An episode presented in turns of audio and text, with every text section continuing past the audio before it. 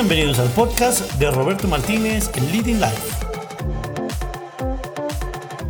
Un podcast de liderazgo, servicio al cliente y desarrollo de personas en las organizaciones.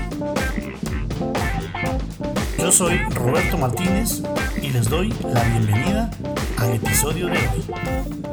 En nuestro encuentro de hoy vamos a estar hablando sobre cómo enfocar nuestra mente, cómo mantener las emociones controladas, cómo controlar el pánico, la desazón, la zozobra, que todos yo creo que en alguna medida hemos sentido durante estos tiempos de pandemia de COVID-19.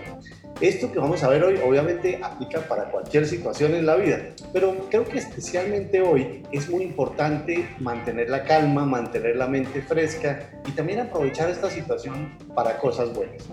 Entonces, pues eh, vamos a arrancar. Obviamente también hablaremos sobre unos pasos concretos que podemos implementar ahora mismo para estar mucho más enfocados y para sobre todo pasar del miedo al empoderamiento.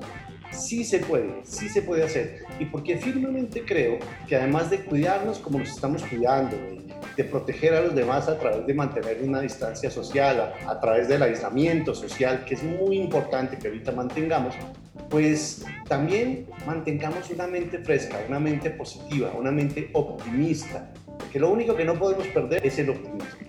Entonces, pues bienvenidos, muchas gracias por conectarse el día de hoy y vamos a arrancar. Como les contaba, pensando hace varios días en arrancar este tipo de encuentros para hablar de felicidad, para hablar de optimismo, para hablar de desarrollo de metas, de muchos de los temas a los cuales he venido dedicando mi vida en los últimos años. Pero pues nos cayó eh, sin previo aviso esta situación del COVID-19 y bueno, pues decidí mirar un poquito la orientación de estos encuentros para que nos ayudemos entre todos a generar herramientas de valor. Hoy voy a estar solamente yo como anfitrión, pero la idea es que poco a poco se van a ir uniendo personas que también tienen mucho que aportar. Vamos a tener invitados, vamos a tener gente que vamos a convocar para que se conecte con nosotros y nos enseñe cosas y nos comparta cosas. Ya con algunos de ellos he hablado, todos están súper prestos a participar, pero obviamente veníamos en una etapa de aprendizaje y de, y de como desarrollo de curva de conocimiento para poderlo hacer bien. Y bueno, pues tocó adelantar. De modo pues que bienvenido, aquí yo ya estoy con mi cafecito listo, porque esto se trata de esto, es una conversación, es una reunión tranquila, es una reunión donde vamos a poder obtener un espacio diferente al que tal vez hemos estado, llamémoslo así, atravesando los últimos tiempos. Miren, es muy importante, y yo sé que ustedes han sido absolutamente juiciosos en cómo mantenerse aislados en este momento. Lo estamos haciendo bien, pero podemos hacerlo aún mejor. El, no salir de su casa, el no ir a, en este momento a reuniones sociales, a visitar a familiares es muy importante. Recuerden que en este momento podemos tener la enfermedad y no haber tenido el primer síntoma. Entonces, estamos atravesando lo que en psicología se denomina una falsa sensación de seguridad. Y por ello de pronto podemos excedernos en visitas a los amigos, visitas a los vecinos, visitas a los familiares y estar arriesgando nuestra salud, pero también la salud de aquellos que visitamos. Y si vamos a ir a la casa de los demás, bueno, pues por favor, absolutamente estrictos con el lavado de manos, con la desinfección, con no saludar ahorita de abrazo, de besos, ya vendrán tiempos mejores en los cuales volveremos a darnos esos superabrazos que generan felicidad, que generan con, eh, tejido social, pero por ahora estamos obligados a mantenernos un poco aparte. Muy bien, entonces, el tópico de hoy, ¿cómo enfocar nuestra mente hacia la felicidad y el liderazgo? Es bien importante, porque especialmente en estos tiempos estamos teniendo un reto adicional al que normalmente tenemos un reto diferente, un reto que nos compromete mucho más, un reto que nos va a poner a prueba en muchos sentidos. Muchos de nosotros hemos estado llenos de noticias, llenos de cosas que nos angustian, que nos generan dudas. Creo que todos hemos estado como en un carrusel de emociones en donde a veces estamos tranquilos, estamos relajados y de pronto nos entra una sensación de angustia, de sazón, como, ¿pero qué está pasando? Hay que analizar muy bien qué está pasando en nuestro corazón, qué está pasando en nuestra mente y qué cosas han llegado a ella que nos están perturbando. Entonces, aprender a enfocar la mente no solamente nos va a servir para estos tiempos de pandemia, sino que nos va a servir para cualquier momento en la vida. Por ejemplo, y me gustaría arrancar con un escenario de pronto no de pandemia, sino un escenario más común, un escenario más reconocible por todos. Imagínense que ustedes tienen en un momento dado un proyecto que tienen que entregar. Es un proyecto muy importante, vamos a ubicarnos en la parte laboral, es un proyecto importante que tenemos para entregar o un trabajo académico muy importante, una exposición, una presentación comercial, una feria comercial. Pongan el ejemplo que quieran. El hecho es, es un proyecto que es decisivo para ustedes. Y ustedes tienen que prepararlo. Tienen la responsabilidad sobre sus hombros. Tienen el deseo de hacerlo muy bien, pero hay que crearlo desde cero. ¿Cómo se comporta nuestra mente en esos escenarios? Bueno, nos suele pasar que no nos inspiramos tan rápido como creeríamos, ¿no?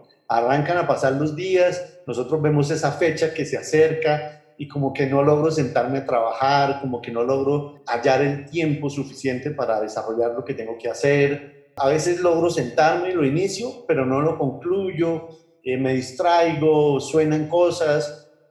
En fin, comenzamos a perder tiempo y esa pérdida de tiempo nos angustia.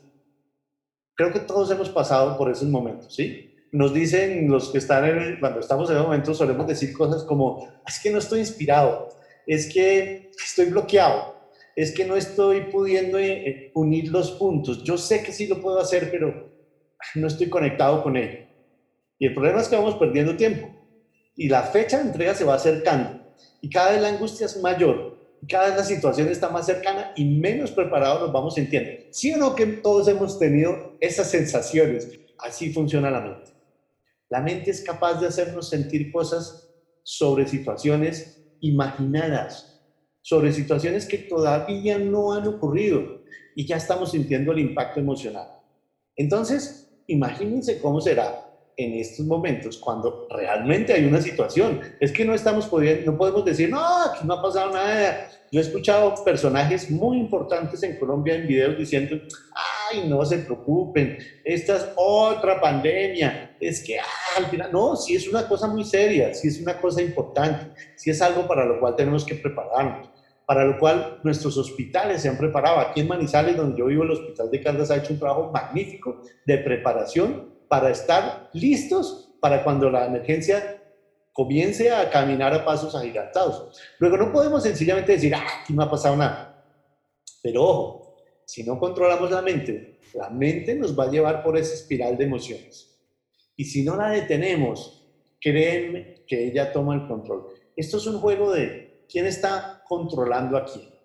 O la mente toma el control y nos lleva a nosotros como si fuéramos borregos, o nosotros nos detenemos y decimos, no, yo soy el comandante, yo soy el que decide para dónde vamos. Y tomamos esa mente bajo nuestro control cuando eso sucede, esa mente nos puede llevar a crear cosas impresionantes, cosas fantásticas, cosas que pueden funcionar en cualquier escenario, no importa la grave que esté la pandemia, pero tenemos que controlar la mente. Entonces, así es la mente. Así es de fácil, pero también es de difícil de controlar más importante es estar conscientes. En esos momentos en los cuales estamos en esa paraunda mental, en ese desorden gigante, comienza a ocurrir una cosa que los pilotos en el lenguaje aeronáutico llamamos entrada en pérdida. ¿Qué es eso?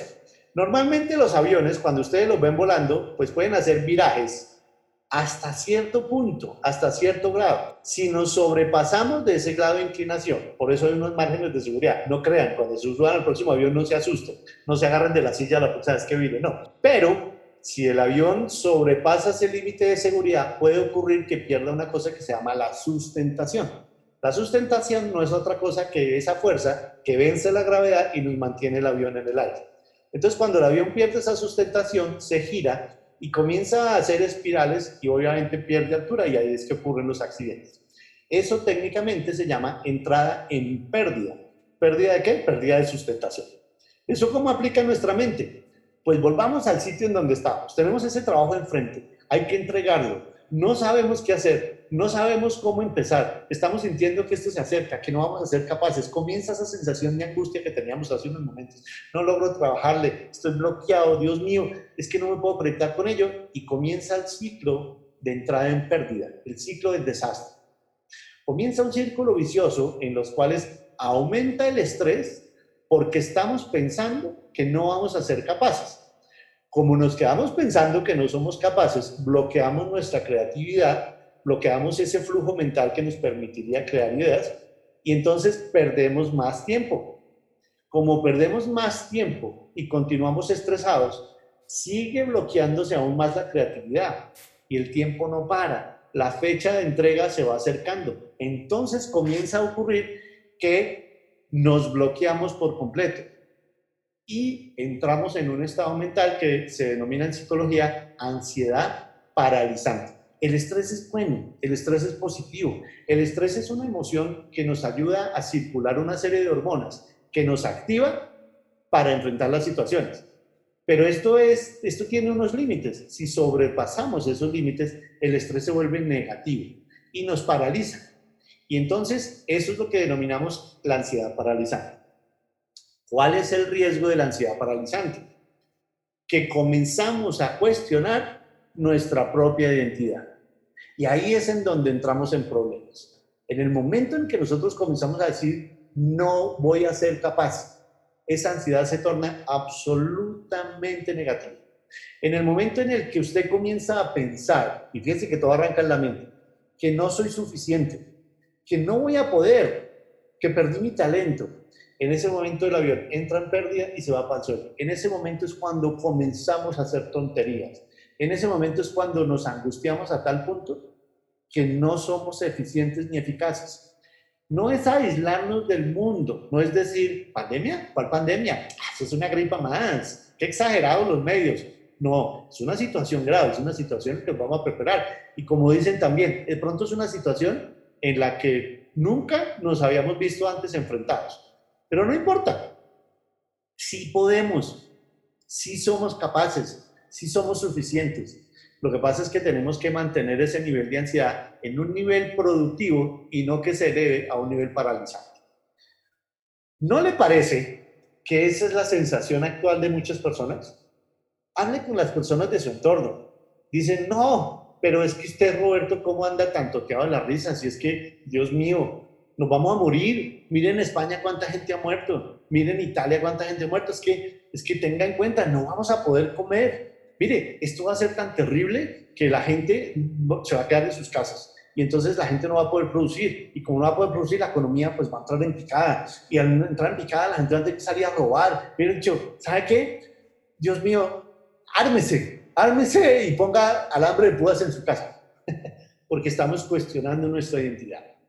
Estamos creyendo que no vamos a ser capaces de salir al otro lado. Y ese es el problema. Parte de lo que hoy quiero que hablemos es cómo mantener ese optimismo.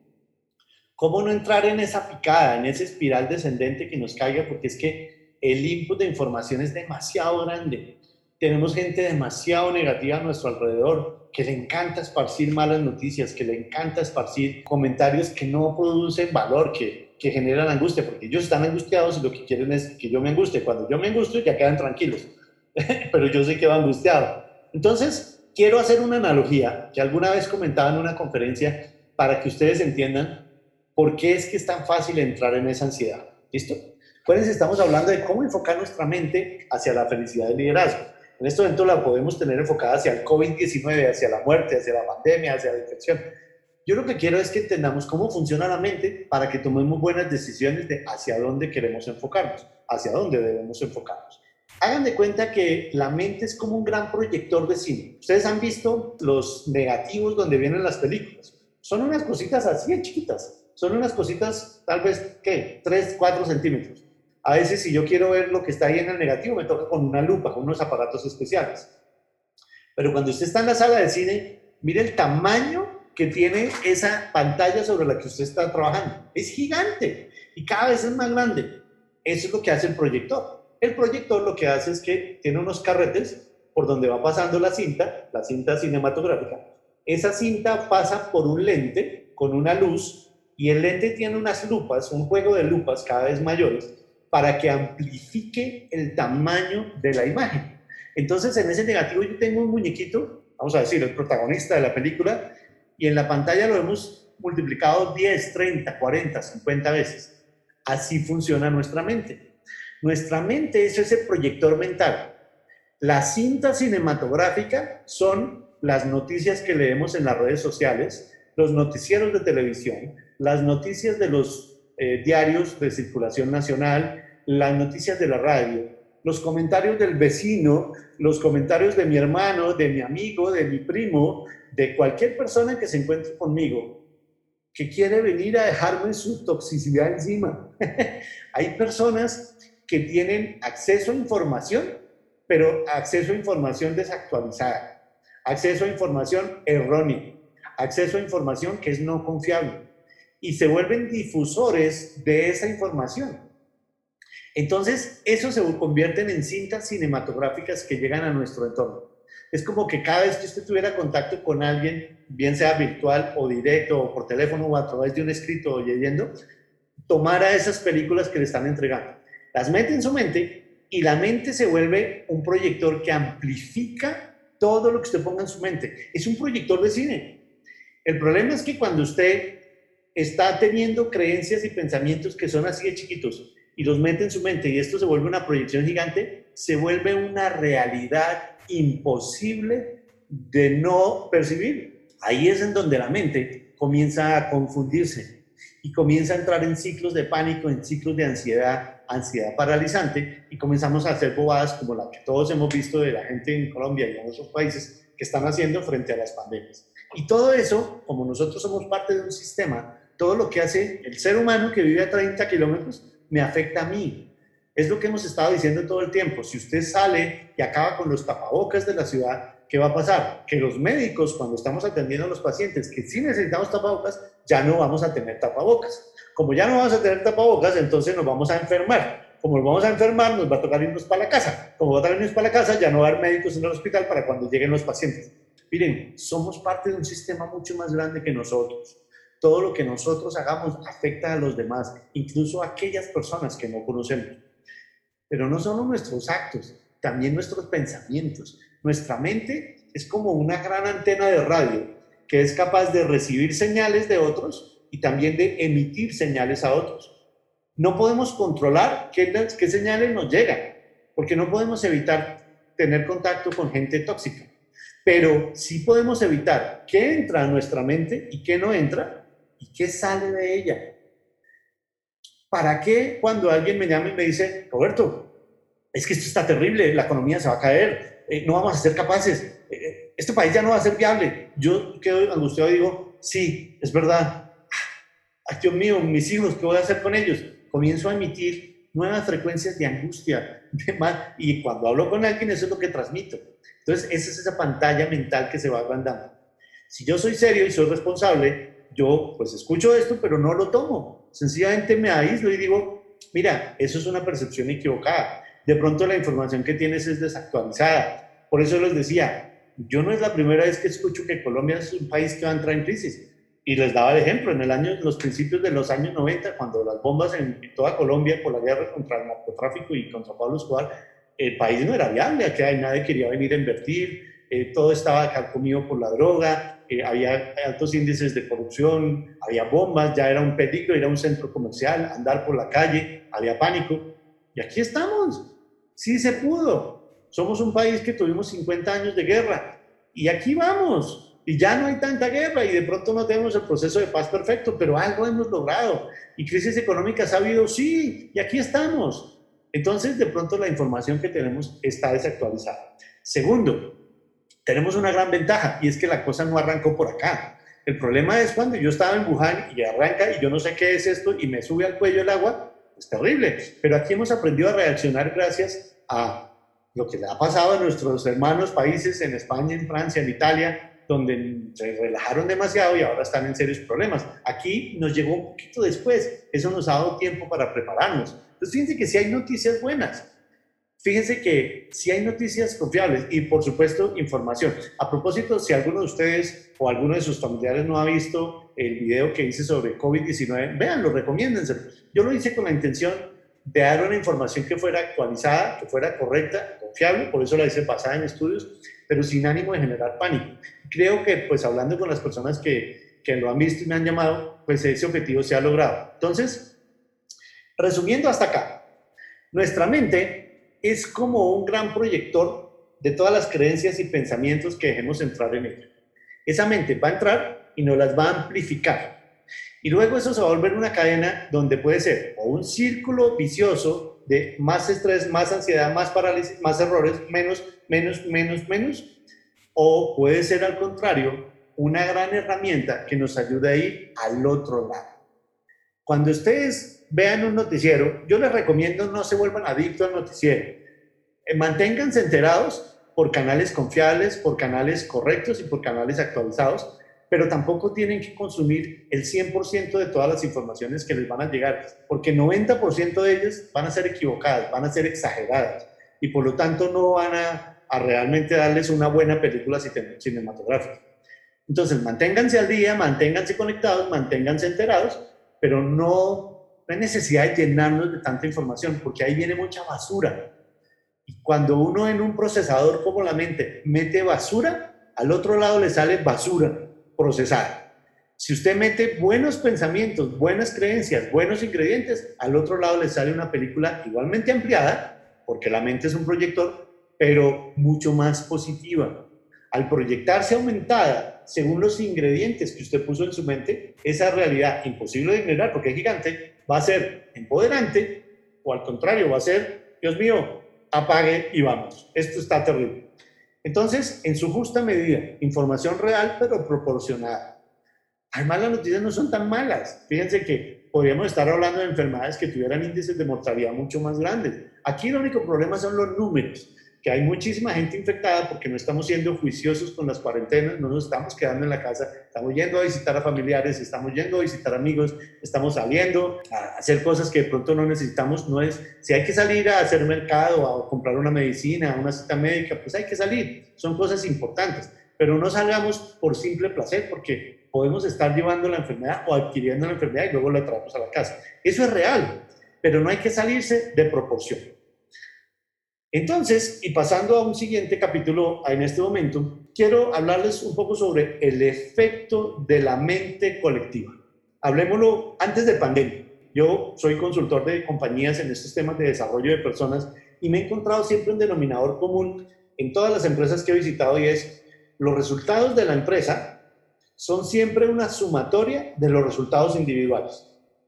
Yo no puedo tener una empresa o, o, pretender tener una empresa exitosa si no está conformada por seres humanos exitosos. Por eso, en mi propuesta de valor de desarrollar a los integrantes de las compañías, siempre les digo a los gerentes y a los directores, preocúpense por el desarrollo humano de sus integrantes, de las personas que trabajan con usted, porque en la medida en que usted esté ubicando en su empresa mejores seres humanos, los resultados de la empresa van a ser mejores, porque la sumatoria positiva de muchos buenos seres humanos genera una empresa espectacular. Si por el contrario usted tiene una sumatoria de personas negativas, pesimistas, eh, mal desarrolladas, desinformadas, pues los resultados de su empresa no pueden ser diferentes. o sea, si yo quiero agua, tengo que mezclar dos moléculas de hidrógeno y una de oxígeno. Si yo cambio los ingredientes, el resultado va a cambiar. Entonces, en las empresas, esto pasa muy frecuentemente. Acuérdense cuando las empresas, antes de pandemia, entraban en crisis, ¿no? Es que la economía está muy mal, es que Dios mío nos van a echar a todos, es que Dios mío, mi jefe me odia, me detesta, mi jefe me está buscando el quiebre, él me preguntó cómo estaba, era para, para saber si... Y creamos una serie de películas mentales, esas, esos proyectores mentales crean una serie de películas en donde Dios mío, todo el mundo está contra mí. Y cuando eso se multiplica muchas veces, todo lo que suceda va a ser mal interpretado. Y los resultados de la empresa efectivamente se caen. Y como efectivamente se caen los resultados, efectivamente comienzan a haber despidos, comienzan a haber restricciones y comienzan y entonces la gente en lugar de decir, con esta actitud yo causé eso, se ponen a decir, si ve que yo tenía razón.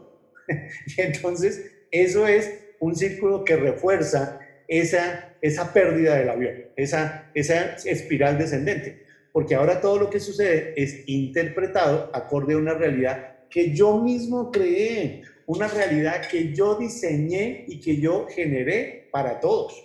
Entonces, todo arranca en mí y todo termina en mí. Cuando yo estaba en la universidad estudiando las clases de psiquiatría, íbamos y, pues yo iba a escuchar a los pacientes y uno encontraba a veces estas actitudes en unas mentes distorsionadas por su patología, pero para mí era muy fácil no caer en el juego porque yo entendía que era una situación de médico-paciente. Entonces yo estaba frente a una persona que decía, no, es que yo estoy aquí en este eh, hospital de salud mental porque todos me están persiguiendo, porque eh, la gente quiere acabar conmigo, lo que llamamos delirio de persecución, porque todos están contra mí, entonces y uno veía a la persona agitada y angustiada, y resulta que era un delirio de persecución, pero yo lo veía desde afuera y yo como médico identificaba la situación, decía, él está teniendo alucinaciones, es decir, está escuchando cosas que no son, está viendo cosas que no son, y todo se enmarca en esa sensación de persecución, por eso se torna agresivo, por eso se defiende, entonces lo que tenemos que hacer es esto.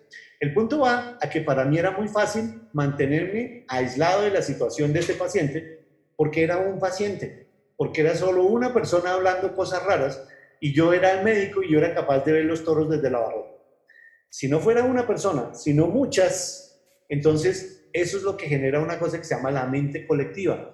Cuando no es un colombiano en pánico o en delirio de persecución, sino que cada vez son más y más y más, comienzo yo a volverme parte de esa masa crítica de angustia y comienzo a decir, ¿será que me estoy equivocando? ¿Será que sí debería preocuparme? Miren, mi esposa salió a hacer mercado, recién inició todo este tema de la pandemia, y ella salió con la tranquilidad del mundo a hacer su mercado, a comprar lo indispensable, a comprar lo normal. Cuando ella volvió me contó, me dijo, mira, la angustia que yo sentí cuando las personas eso se rapaban las cosas, llegaban, eran, era como un deseo de si no compro ahorita nunca más voy a volver a comprar y ella volvió angustiada y volvió con la duda de ¿será que debido comprar más? Porque ese es el fenómeno de la mente colectiva. Entonces imagínense, eso es en una empresa que tendrá 100, 200, 300, 3000 colaboradores, 3000 integrantes. Ahora imagínense qué pasa a nivel de un país. Cuando estos 40, 50 millones de personas comienzan a entrar en esa espiral, es imposible no volverse parte de eso. Es imposible no entrar en una realidad alterada, en un ciclo de ansiedad colectiva. Y sobre ese ciclo de ansiedad colectiva tomamos decisiones. Pues no se, no se preocupe porque las decisiones van a ser equivocadas. ¿Pero por qué es? Porque usted dejó que su mente se saliera de control. ¿sí? Círculo vicioso total. Aumenta el reforzamiento. Usted lo habla con su vecino. Su vecino le, da una noticia todavía peor.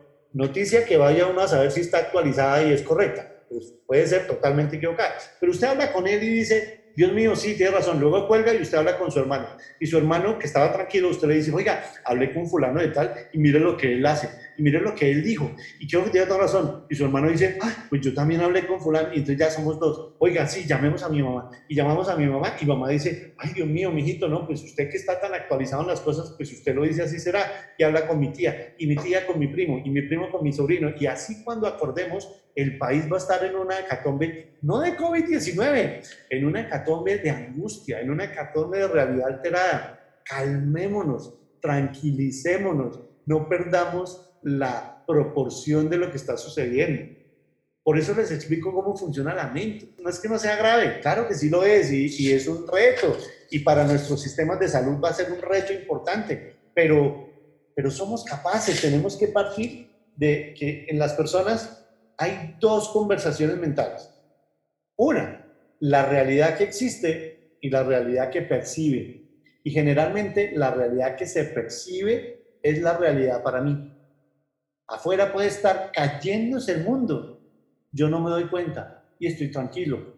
Pero no porque no me dé cuenta, sino porque la realidad que estoy percibiendo no implica eso que está pasando. Entonces, si yo cambio mi percepción, cambio la realidad. Y por eso parte de lo que quiero hacer ahora es darles muchas herramientas que he venido aprendiendo a través de libros, de estudio, como médico, como consultor, como curioso del tema, como coach, para aprender a controlar nuestro proyector mental. ¿Cómo hago que esas películas que entran a ese proyector pues no vayan a ampliar? Siempre se van a ampliar, pero lo que amplíe sea una imagen empoderante, positiva, acertada, dimensionada y no una imagen de apocalipsis ahora. Piensen en la Segunda Guerra Mundial, escenarios de guerra, y piensen en cómo actuaron los líderes, por ejemplo, de Inglaterra. Si a ustedes les gusta, como a mí, el tema de la Segunda Guerra Mundial, léanse la biografía de Winston Churchill y léanse las cosas que Winston Churchill decía y cómo actuaban en esos momentos. Pongámonos en contexto. Para el momento en el que Inglaterra entra a la Segunda Guerra Mundial, Alemania ya había invadido prácticamente toda Europa. Ya habían caído todas las grandes potencias, ya se había anexado Polonia, ya había invadido Francia, ya había invadido toda la zona de la cortina del este, ya había hecho mucho. En ese momento, Inglaterra era el único país que no había sido invadido por Alemania. Alemania lo superaba en armamento, Alemania lo superaba en efectivos militares y lo superaba en técnicas de guerra en el aire y en tierra. En lo único que no lo superaba era en guerra de mar porque en eso, en la fuerza marina, en la fuerza naval de los ingleses, sí había sido siempre la más poderosa, y era el único punto en el que eran más fuertes que los nazis. Pero si la guerra no era en el mar, no había nada que hacer. Y como no se rendía y no capitulaba Winston Churchill, y acuérdense las palabras de él, él decía, mire, lo único que les puedo ofrecer cuando, cuando subió al poder, lo único que les puedo ofrecer es lágrimas, sudor y sangre. O sea, aquí la vamos a tener dura. Aquí vamos a tener que luchar con un enemigo muy grande. Aquí vamos a luchar contra una fuerza más grande que nosotros. Pero somos capaces. Fácil no va a ser. Va a haber sangre, sudor y lágrimas. Pero vamos a poder, porque el pueblo inglés ha sido grande, es grande y siempre va a ser grande. Y esa fue la actitud de Winston Churchill. Y eso fue lo que viró por completo la Segunda Guerra Mundial. Imagínense que hubiera pasado si en la mente de Winston Churchill comienzan a llegar noticias del vecino que le dicen, oiga, que los alemanes invadieron Polonia, oiga, que los alemanes invadieron Checoslovaquia, oiga, que ya invadieron todo el eje de Francia, oiga, Italia se les unió, oiga, eh, eh, los, los, japoneses también, oiga, toda España está cayendo, oiga, Europa está terrible, oiga, nosotros somos una islita, Dios mío, nos van a caer encima. Imagínense que Winston Churchill lo hubiera dicho, ah, bueno, pues nada que hacer, nos ganaron, entréguense. No, al contrario, al contrario. Winston Churchill lo que les dijo es, esto no es fácil, sangre, sudor y lágrimas, y saquen de donde no haya fortaleza porque lo vamos a lograr, pero sí lo vamos a lograr. Y gracias a esa actitud, y ojo, estos son hechos históricos, no es inventado por mí, lean de la Segunda Guerra Mundial, gracias a esa actitud del líder, del líder que todos somos líderes en este caso, de Winston Churchill, que se paró al frente de los alemanes y les dijo, no señores, no son más grandes que nosotros, no van a poder con nosotros. Todos los días había bombardeos en la ciudad de Londres, todos los días. Es que, es que esa es la situación de la Segunda Guerra Mundial. Los alemanes, como se dieron cuenta que la única potencia que no doblegaban eran los ingleses, el Reino Unido, y si lo lograban, ahí sí ya se tomaban el mundo, pues todos los días sí había bombardeos en Londres, todos los días. Y Winston Churchill decía, no, seguimos para adelante, sí podemos, sí se puede, vamos para adelante y seguimos. Y gracias a eso, esa resistencia que hizo, y fíjense que mucho nace en la mente, mucho nació en el corazón, en la actitud de Winston Churchill, no pudo seguir avanzando el, el, partido nazi, los alemanes, no pudieron seguir ganando. Y eso dio el tiempo suficiente para que en otro lugar del mundo los japoneses bombardearan Pearl Harbor y hasta ese momento Estados Unidos, que había estado por fuera de la Segunda Guerra Mundial, ¿por qué había estado por fuera? Porque él ingresó muy rápido a la Primera Guerra Mundial. Y entonces, cuando ingresó a la Primera Guerra Mundial, pues ganaron la Primera Guerra Mundial y entonces fue cuando ocurrió el famoso Pacto de Versalles, en donde todos los ganadores de la Primera Guerra Mundial le, le, pusieron unas sanciones económicas y militares al pueblo alemán demasiado grandes y lo llevaron a una crisis terrible. Acuérdense que Estados Unidos en esa época creó una ley de apoyo, la ley Marshall de apoyo, que decía no le den tan duro a Alemania porque si ustedes hunden ese país por las venganzas que quieren, por toda la destrucción que uso, pues lo van a llevar a una resistencia nuevamente que va a disparar la guerra. Y no le hicieron caso. Y efectivamente, eso fue uno de los factores desencadenantes de la Segunda Guerra Mundial. Entonces, en el espíritu de los, de los estadounidenses quedó como una sensación de, aquí nos metimos en una guerra que estaba ocurriendo en Europa si aquí no había pasado nada? Entonces, cuando arrancó la Segunda Guerra Mundial, la sensación fue, mm, no, sí les damos mensajes de apoyo y sí, sigan muchachos, no se venzan, pero yo allá no me voy a meter. Eso es una guerra en otro continente, yo aquí estoy bien, aquí estoy en una época de oro, estoy subiendo, no, no, a mí no me llaman.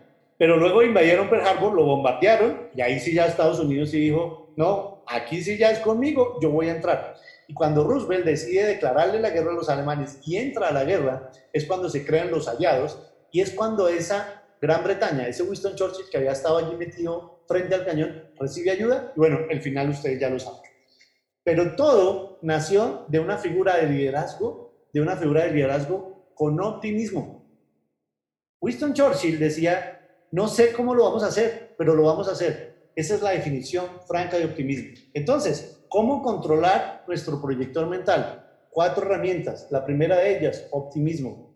Romper el ciclo sí vamos a ser capaces. El COVID-19 no va a acabar con nosotros. ¿Que nuestros hospitales van a entrar en crisis? Sí, van a entrar en crisis. Van a haber muchos enfermos, van a haber muchas personas, pero de pronto no tantas como estamos pensando y de pronto no tan graves como estamos pensando. Acuérdense de esa realidad aumentada que crea la mente, que si fue alimentada de malas noticias y alimentada de basura, sale con basura. Entonces, el optimismo es saber que sí lo vamos a hacer aunque no sepamos cómo.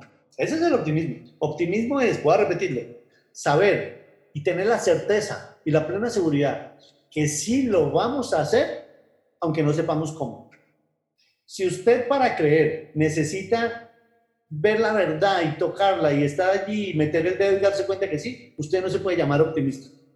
Usted se puede llamar realista, usted se puede llamar, eh, no sé, aterrizado, eh, no sé, como usted se quiera poner, pero optimista no es. Porque por definición el optimista dice, sí se puede, vamos a ver ahora cómo. Cuando usted está frente a un optimista y usted le pregunta, no, eso está muy bonito todo, Roberto, pero ¿y cómo lo vamos a hacer? La respuesta es, no sé, pero estoy seguro que lo vamos a hacer. Ese es el real optimista. Y esa es la invitación, a que seamos optimistas con esta situación. Y fíjense que yo no le estoy diciendo, ay, es una pandemia más, es una gripa, no, es muy seria, es grande. Va a someter a nuestro sistema de salud, si no es que ya lo está haciendo, a una situación terriblemente estresante para, para la institución de salud de Colombia. Pero lo vamos a lograr. ¿Cómo? No sé, pero lo vamos a lograr porque soy optimista y porque el ser optimista crea cadenas de empoderamiento en mi mente. Porque uno dice, de esta también vamos a salir. Y ahí es donde me gusta estudiar historia, si esto fuera en 1918, yo les podría decir a los de 1918, sí iban a salir y tuvieron 200 millones de muertos. Y salieron. Entonces, vamos a poder. ¿Cómo? Bueno, no sé, hay que estar atentos, hay que ver qué se le ocurre, hay que ver cómo disminuir las curvas. Por ahora quédense en su casa y no salgan. Pero crean, crean y mantengan el optimismo.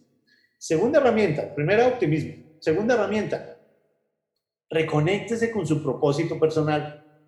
Es que mire, la mejor manera de permanecer optimista es reconectándose con el propósito de su vida. ¿Para qué vino usted a este mundo? ¿Sí? ¿Cómo nació? ¿Para qué nació? ¿Por qué se hizo el profesional que hoy es el día? Porque algunos serán médicos, otros serán ingenieros, otros serán matemáticos, otros serán artistas, otros serán... ¿Para qué? ¿Para qué hizo eso? ¿Para qué se llenó de esas herramientas? Cuando usted tiene claro el propósito de su vida, eso demuestra el camino, eso le muestra el sendero, eso le despeja un poquito la mente, eso le permite ver una posibilidad.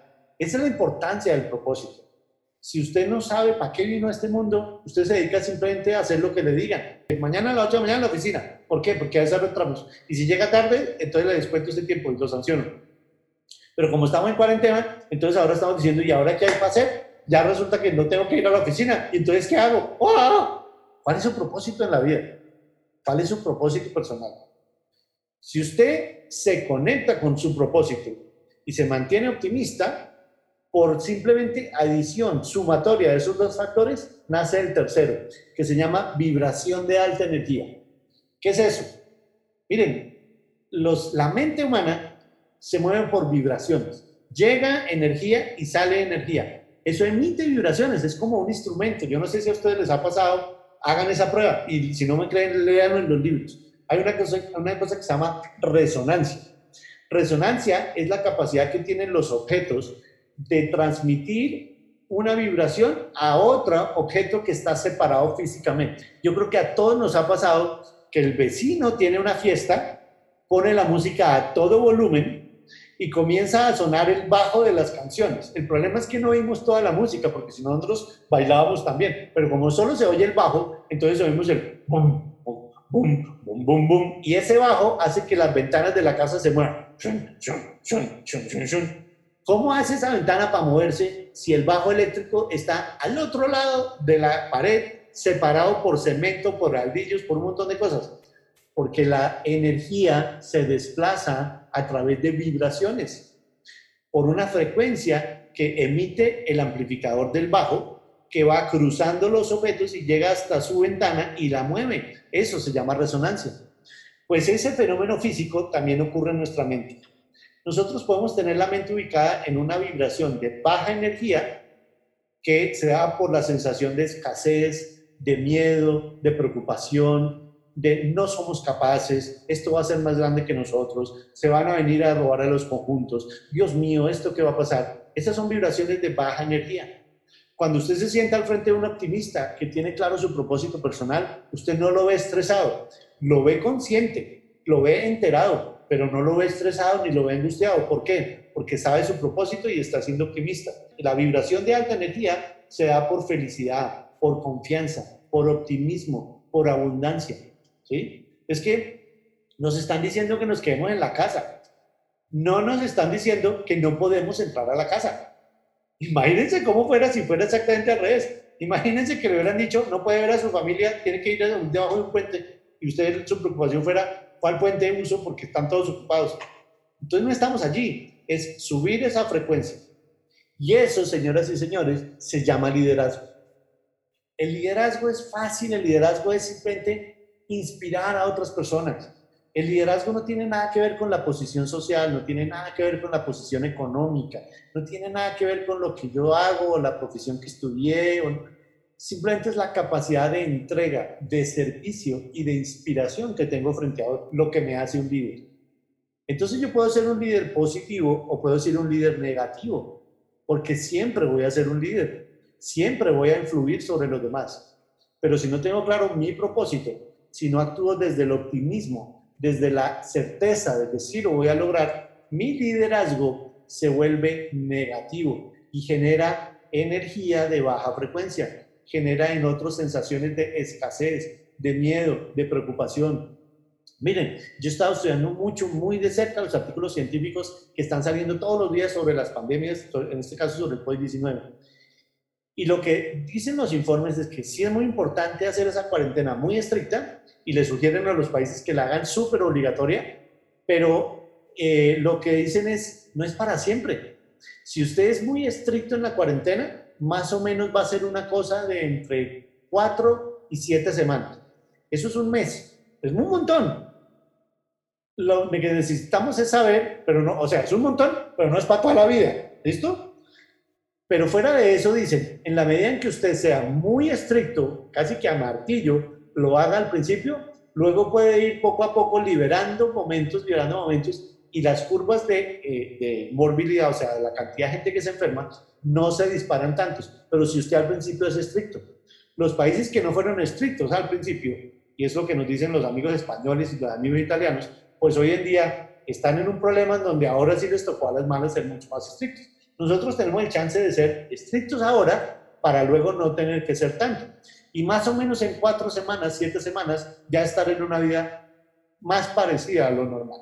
Me puedo equivocar, esto apenas está ocurriendo en el mundo. Tómenlo con pinzas y denme el beneficio de la duda. Hablamos en cuatro semanas, porque yo no sé qué va a pasar, yo no soy adivino, soy ese optimista. Y sobre esa base genero el liderazgo.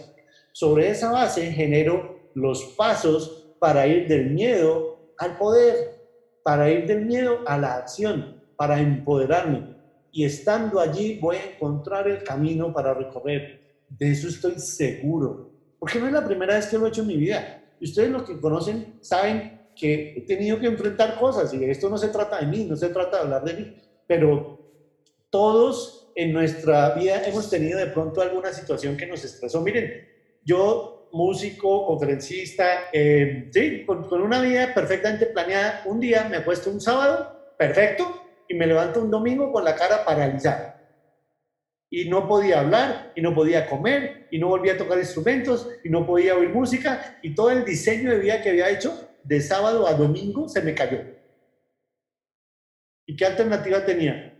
Ser optimista y decir, ah, pues hagámosle, ¿qué hay que hacer? Pero sí voy a poder. Y eso me tiene hoy en día en otro lugar por completamente, completamente diferente, además agradecido de eso que pasó, porque gracias a esa parálisis que tuve, vieran el montón de conocimiento que logré sobre mí, el montón de conciencia que hice sobre las cosas. Y hoy en día mi liderazgo se vio súper fortalecido gracias a eso. Pues yo no soy raro, yo no soy extraterrestre, eso lo podemos hacer todos, eso lo puede hacer el país completo, pero tiene que ser optimista, tiene que partir de una vibración de alta energía y de propósito personal. Entonces, ya entrando en recta final, les voy a dar cinco claves. Y estas, si quiere, anótelas. Saque su libreta y anótelas porque son los pasos que a mí me han servido. Esto no, es, no lo encontré en un libro, no lo encontré en una bibliografía. A mí me sirvió, se lo entrego, se lo regalo y ojalá a usted le funcione. Si usted lo puede mejorar, cuéntemelo y se lo contaremos a más personas. Pero el objetivo de hoy era darles estas herramientas y contarles qué hice yo cuando a mí de sábado a domingo se me paralizó la cara y dejé de hablar, dejé de comer, dejé de escuchar, dejé un montón de cosas y tenía que seguir pagando los recibos del colegio, los recibos de luz y tenía que seguir viviendo y ojalá sonriendo le al mundo. La mitad de la cara no sonreía, pero tenía que sacar mi mejor sonrisa. Entonces, cinco pasos. Primer paso, conciencia. Conciencia. Observarnos, aprender a conocernos aprender a reconocer qué estamos sintiendo en un momento dado. Es el primer paso. Cuando un piloto está comandando el avión y comienza a hacer un viraje, pueden ocurrir muchas cosas. Así sea el piloto automático el que esté haciendo el viraje del avión, puede venir un viento cruzado que aumente la inclinación del avión. Para eso es que está el piloto. Si no estuviéramos en esa situación, pues no había un piloto. Observarnos y saber y reconocer qué estamos sintiendo en ese momento. Fíjense que yo no le estoy diciendo prohibido angustiarse, prohibido estresarse, no se vaya a perder el control. No, somos seres humanos. Todos los días van a ser diferentes. Todos los momentos del día van a ser diferentes. Entonces, lo que tenemos es que estar muy presentes en nosotros mismos para reconocer la emoción que en ese momento estamos sintiendo, que puede ser fuerza, empoderamiento o de pronto miedo y angustia porque es que acuérdense que siguen llegando impactos del exterior a través de las noticias, de los chismes, de la gente tóxica. Es que miren, alrededor de nosotros hay gente que anda con un camión de basura dispuesto, o sea, buscándonos para entregarnos esa basura. Y es gente que nos quiere, y es gente buena gente, no es, no es para rechazarlos, simplemente que así ven la vida. Ven la vida negra, donde hay una solución, ven dos problemas. Y así les ha funcionado, y está bien y, son buena gente y, igual los vamos a estimar y los vamos a querer. Pero cuando lleguen con ese camión de basura y pretendan vaciarlo encima de nosotros, es nuestra responsabilidad, no es la de ellos, es nuestra responsabilidad protegernos y evitar que esa basura nos caiga. No es decirle, ay, deje de ser tan negativo. El que es pesimista, nació pesimista y si no quiere cambiar, no va a cambiar. Pero nosotros somos responsables de que entra en nuestro proyector mental. Entonces hay que frenarlo. Eso a veces es fácil decirlo, no es tan fácil hacerlo. Entonces lo primero es adquirir conciencia. En el momento en que yo estoy angustiado, reconocer que estoy angustiado. Dios mío, hoy, hoy sí estoy como bajito de energía, hoy sí estoy como en vibración de baja energía, estoy con miedo, estoy viendo como escasez, estoy viendo la nevera llena, pero esto se va a acabar y ya no va a haber más, Dios mío. Entonces, reconocer esa sensación es lo primero. ¿Listo? Primer paso, conciencia. Explicación de la emoción que denominamos miedo. Mire, el miedo está allí para avisarnos que algo importante está en juego. Esa es la razón por la cual tenemos miedo. ¿Por qué hay alguien que dice, a mí me da miedo montar en avión? Hombre, porque, porque si se cae el avión y se muere, ¿qué va a pasar con la gente que es importante para ella? Eso es lo que le genera el miedo. Ahora lo que tiene que hacer, y ese es el segundo punto, es una cosa que aprendí en buceo. Resulta que en buceo, cuando usted está abajo en el agua, normalmente no pasa nada, pero puede ocurrir que usted tenga que detenerse, que tenga algo, un imprevisto.